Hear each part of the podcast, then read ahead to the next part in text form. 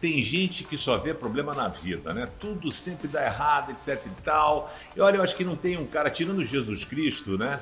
Ah, que foi um cara que sofreu, padeceu, passou por todo tipo de coisa. Acho que o número dois na lista do Novo Testamento foi Paulo, viu?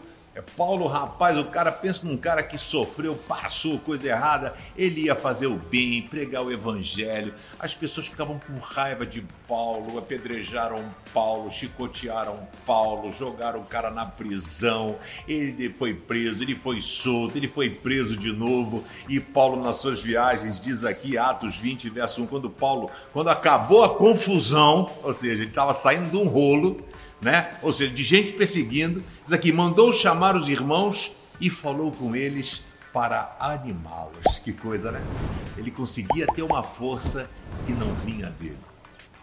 Uns confiam em carros, outros em cavaleiros. Mas Paulo confiava em Deus. Você está confiando em quem?